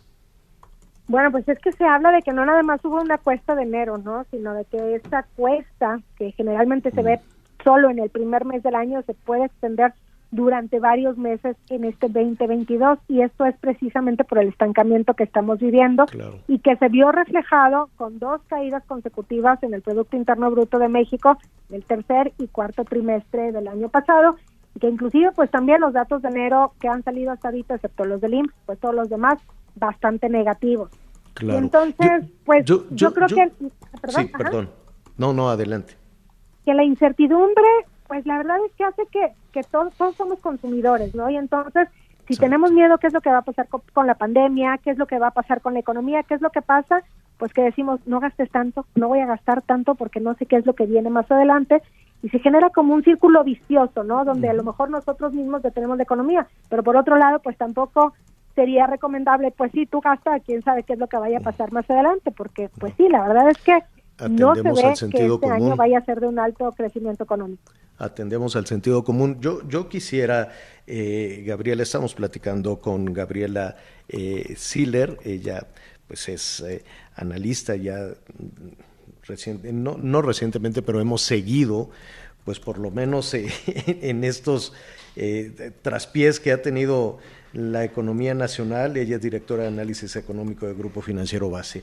Este, Gabriela, yo quisiera ser un poco optimista. Yo quisiera también ver el crecimiento económico de Estados Unidos, el alineamiento, si así se puede decir, entre, entre México, Canadá y Estados Unidos, de tratar de, de, sacar un mejor provecho. Yo sé que tenemos este tema de la industria automotriz que se ha convertido en una calamidad. Este, desde luego, yo sé que los motores de, la, de, de nuestra economía están prácticamente acaba, apagados y que tenemos allí el tema de los, eh, del oxígeno que nos dan las remesas. Pero con, con, con, este acuerdo, si así se puede decir, de, del Tratado de Libre Comercio que le conviene, o por lo pronto a México y Estados Unidos, ese crecimiento económico reciente eh, de los Estados Unidos que probablemente pueda detonar o reactivar tímidamente el, eh, el consumo, más las obras de infraestructura que un día sí y otro también se están anunciando en nuestro país y que ya las conocemos y no me atrevería a decir que se concrete, pero ya sería el tercer o cuarto paquete de inversiones eh, privadas en, desarrollo de distintos proyectos de infraestructura. No serían, este último le pongo por ahí eh, pues un poquito de duda, pero ¿no sería con esos elementos suficiente para dar un jalón? Pues en realidad sí, y lo que vimos del crecimiento o el efecto rebote del 2021 en buena medida fue por el crecimiento acelerado de Estados Unidos. Estados Unidos ya terminó de recuperarse, inició su etapa de expansión. Estados Unidos creció 5.7% en el 2021 después de haber caído 3.5% el 2020. Si Estados Unidos no hubiera crecido de manera acelerada, el crecimiento de México hubiera estado muy por debajo del 5% observado el año pasado. Ahora, para este año se estima que la economía estadounidense pueda crecer entre 3, 3.5% y de ahí precisamente viene también una parte del crecimiento económico, porque lo que hemos visto es que el consumo en México ha estado impulsado por las remesas que llegan del exterior, particularmente de Estados Unidos, y que mes tras mes vemos que alcanzan niveles máximos históricos, y también por las exportaciones, donde inclusive, bueno, pues vale la pena mencionar que hoy por la mañana se publicó la balanza comercial de Estados Unidos y en el 2021 México ya no fue el principal socio comercial, ahora el primer, la primera posición la ocupa Canadá. Entonces, si Estados Unidos se desacelera, por supuesto esto representa un riesgo para México. Por eso es que los economistas o los analistas vamos poniendo distintos escenarios. Este crecimiento entre 1.5, 2% que mencioné al inicio sería el escenario central, pero hay también un escenario pesimista con un crecimiento de apenas 0.5%. Esto se podría dar si Estados Unidos crece menos del 3% o bien si la reforma eléctrica es aprobada tal y como está propuesta, porque esto generaría todavía mayor incertidumbre y se detendrían todavía más proyectos de inversión. Y como bien mencionas, Javier, todo el mundo queremos que la economía mexicana crezca al 5, al 6%, obviamente todos nos veríamos beneficiados. Entonces, pues si se alinea todo, si no hay incertidumbre, si no hay más reformas que frenen el crecimiento, que frenen la inversión y Estados Unidos crece aceleradamente, pues entonces ahí ya está el escenario ideal para que la economía mexicana primero empiece a repuntar, a lo mejor este año podría crecer al 2.5% y ya los siguientes años con un mayor nivel de inversión pudiera generarse tasas más elevadas, probablemente del 5%, pero este año no se ve cómo esto pueda darse a pesar de todos estos proyectos de infraestructura que, que sí generan crecimiento, porque vemos Tabasco, pues es un estado en donde se ha aplicado suficiente inversión y ahí ya se recuperó el nivel precrisis. Así es. Gabriela, te agradezco muchísimo y pues nada, este el pronóstico de 2.5 si nos ponemos este Las si, si, nos ponemos si nos ponemos optimistas. Eh, Gaby, por favor, recuérdanos tus eh, redes sociales. Claro que sí, con mucho gusto. Estoy en Twitter como Gaby Siller P y también estoy en el banco como banco-base. Perfecto. Con mucho gusto ahí podemos apoyar. Muy bien, muchísimas gracias Gaby, muy buenas tardes. Gracias a ustedes, buena tarde. Hasta pronto. ¿La pausa? Ah, vamos en un momentito más. Vamos ahora contigo, Miguelón. Así es, señor. Muchas gracias. Y sin duda, una de las cuestiones de salud que más preocupan a los mexicanos tiene que ver con el asunto del sobrepeso, la obesidad a nivel mundial. Lamentablemente nos encontramos en una muy, muy mala posición. Aris Chávez nos trae un producto que el día de hoy nuestros amigos del Instituto Politécnico Nacional pues nos dan como opción, ya lo saben, finalmente no son medicamentos, simple y sencillamente es una opción que no podemos dejar de lado. ¿No es así, Aris? Bienvenida. Qué gusto saludarte, mi querido Miguel. Mira, ahorita que comentabas el tema de la salud, Primero, yo sé que muchos en esta época del año ya ven todo el rezago de todo lo que nos pasamos en la comida, en el fin de año, en las fiestas, y seguro tenemos esos kilitos que no hemos podido, por más que lo hemos intentado bajar, o bien, también es importante mencionarlo, ya tenemos complicaciones de salud. Ahorita que comentabas, de acuerdo a la Organización Mundial de la Salud, México ocupa los primeros lugares en obesidad, y esto hay que entender que no nada más es de manera estética, sino también puede desencadenar graves problemas de salud. Por eso nosotros tenemos un tratamiento que desarrollamos en nuestros laboratorios, el Instituto Politécnico Nacional creó Redumax Plus. Este tratamiento combina diversos ingredientes 100% naturales. Contiene extracto de aceite de chía, hinojo, cola de caballo, linaza, alcachofa, entre otras sustancias que hacen que este potente tratamiento nos acelere el metabolismo nos haga sentir saciedad, pero sobre todo sin efectos secundarios y de una manera muy segura. Este tratamiento, al ser 100% natural, nos ayuda no solamente a bajar de peso de una manera efectiva, tenemos pacientes que han logrado bajar hasta 6 kilos en un mes, sino que además nos ayuda a controlar reflujo, colitis, gastritis, colesterol, a veces el colesterol lo tenemos demasiado elevado, niveles de, triglicéridos, de glucosa en sangre y sobre todo que son consecuencia de un sobrepeso. Está comprobado científicamente que una cápsula de Redumax contiene grandes beneficios para nuestra salud, además de ayudarnos de una forma natural a bajar de peso. Así que bueno, pues este año ya vamos a poder vernos como quisiéramos, pero sobre todo algo muy importante es ser saludables. Yo les tengo una muy buena noticia porque les traigo una super promoción.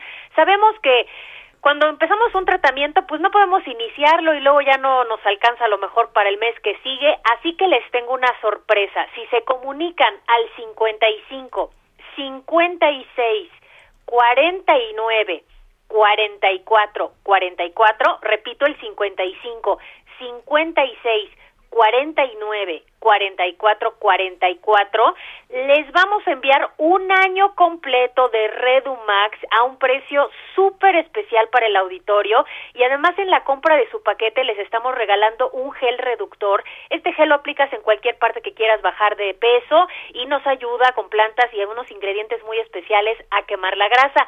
Y para que hagan su rutina de ejercicio mucho más divertida, en los próximos minutos tenemos paquetes que incluyen un reloj inteligente con pantalla touch ponen música, una aplicación incluso para darle seguimiento a su rutina de ejercicio y unos AirPods, estos audífonos Bluetooth para que escuchen toda la música que quieran sin cables. Estos paquetes son contados, así que tienen que marcar en este momento el 55 56 49 44 44 y qué te parece mi querido Miguel si para ser más atractiva pues esta esta promoción les vamos a dar un 2 por 1. Entonces, si se comunican en este momento, les vamos a enviar otro paquete de Redumax sin costo, o sea, 2 por 1, pero tienen que marcar ahorita 55 56 49 44 44 y sobre todo de una manera saludable. Ahí está. Cuidar nuestra salud con Redumax Plus. ¿Cómo ves? Bueno, pues ahí está. Espero que nuestros amigos hayan tomado ya los datos y por lo pronto pues muchas gracias y saludos para todos nuestros amigos del Instituto Politécnico Nacional. Gracias, Aris. Muchas gracias, hasta pronto. Así es, bueno, pues ahí está. Parte de lo que está sucediendo, Anita, Javier. Bueno, este sí hay que cuidarse, hay que, hay que cuidar la, la, salud. Oiga, dieron las, este, la lista, así como estuvimos hablando de los Óscares, de las películas más feas. Los frambuesa, ¿no? Sí, sí. Sí, ay, qué malos. Oye, a Bruce, a, a Bruce Willis. Así como no hay mujeres fue- feas, no hay películas feas. Bueno, no. Sí, sí hay No, unas, sí, sí, sí hay. Bueno, sí, sí, sí hay qué películas. malos. Estoy hablando de las películas y tienes toda la razón en la cuestión de, de género, no hay- pero Ajá. sí hay películas. ¿En serio nunca has visto una película fea, Anita? No, sí, sí he visto unas horrendas. Son ¿Para qué te digo? Sí, que, que, que yo digo, pero ¿cómo le, le invirtieron? Oye, pero que al, al Bruce Willis se lo traen este. No, bueno, imagínate, está nominado, están nominadas ocho de sus últimas películas de Bruce Willis fueron nominadas a los premios Frambuesa de Oro, de, de Frambuesa de Oro, que es la parodia del Oscar. O sea, sus últimas ocho de, de películas. que, ¿Cómo ¿Han se llama? De duro de matar y duro de roer. ¿o cómo? Sí, sí, sí. De Peor esas. interpretación de Bruce ¿Cómo Willis duro de roer? ¿Cómo? Ay, Javier. No sé. Duro de matar. Que, que es medio sangrita, ¿no? Es medio sangre pesada el, el Bruce Willis. sí No sé, creo. no lo conozco, o sea, no, no, no, no, retiro lo dicho, no lo sé, pero da de pronto esa impresión. Ay, caray, es el más nominado. oye, que ya es Al peor actor tiene una, dos, tres, cuatro, cinco, seis, siete, ocho nominaciones. Dicen que ya es Bruce Willis una categoría en los premios al peor cine. Qué, pena. No, no, no. Hay, hay- Bueno, pero- hay- no voy a decir nombres, pero sí hay algunas, sí hay algunas. Incluso hubo una época de nuestro cine, por ahí de los 80, de entre 80 y 90, después de las ficheras, que era una cosa horrorosa las el cine nacional. Luego se ha recuperado, se ha recuperado muy bien. Nuestro productor que es cineasta, sí fue la, la década de los 80, ¿no, Leo? Después de, de todo el tema de, de las ficheras y de Sasha, saludos a Sasha Montenegro, a todo eso, que como quiera hicieron época. Ah, no. La señorita May, Sasha, todas ellas, que por cierto hay que invitar a la señorita May, hace rato que no platicamos con ella, le mandamos un, un saludo. Pero luego se vino una de películas tan feas, muy feas. Pero bueno, entre las nominadas, no he visto ni una. Eh, Diana el musical de Netflix, que yo no sé qué les ha pasado a Netflix, si es demasiada la demanda, pero ah, cuánta cochinada presenta. Oye, pero eh, está a muy dos de mala. llevarse el Oscar por primera vez una película de Netflix en esta ocasión, ¿eh? ¿Ah, sí? Con el- esta, la del perro. Es que yo no la vi, pero sí, tiene algo que ver con el perro. Ok. Sí. Luego está una película que se llama Karen, Space Jam, este, La Mujer de la Ventana, que es otra de Netflix. En fin, son muchas películas. Al rato le, le vamos a decir cuáles son. Si usted las quiere ver, pues también hay que verlas. No se deje guiar únicamente por, por los, este, Sí, por, por- los por- especialistas. que de repente, con todo respeto a nuestros amigos de cine, de repente se ponen muy exquisitos.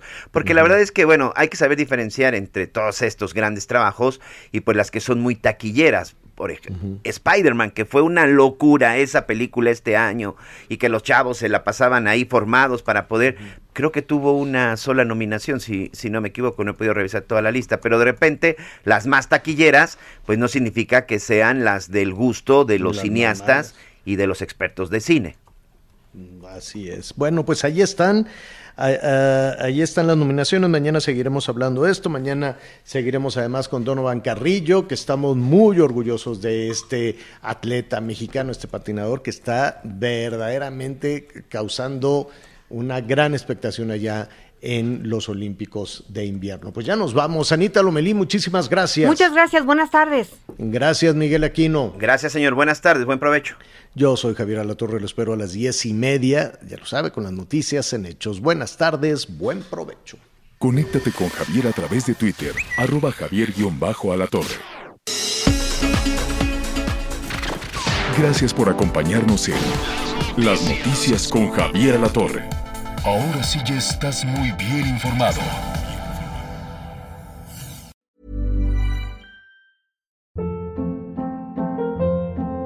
Hold up. What was that? Boring. No flavor. That was as bad as those leftovers you ate all week. Kiki Palmer here, and it's time to say hello to something fresh and guilt-free. Hello Fresh. Jazz up dinner with pecan-crusted chicken or garlic butter shrimp scampi. Now that's music to my mouth. Hello Fresh. Let's get this dinner party started. Discover all the delicious possibilities at hellofresh.com.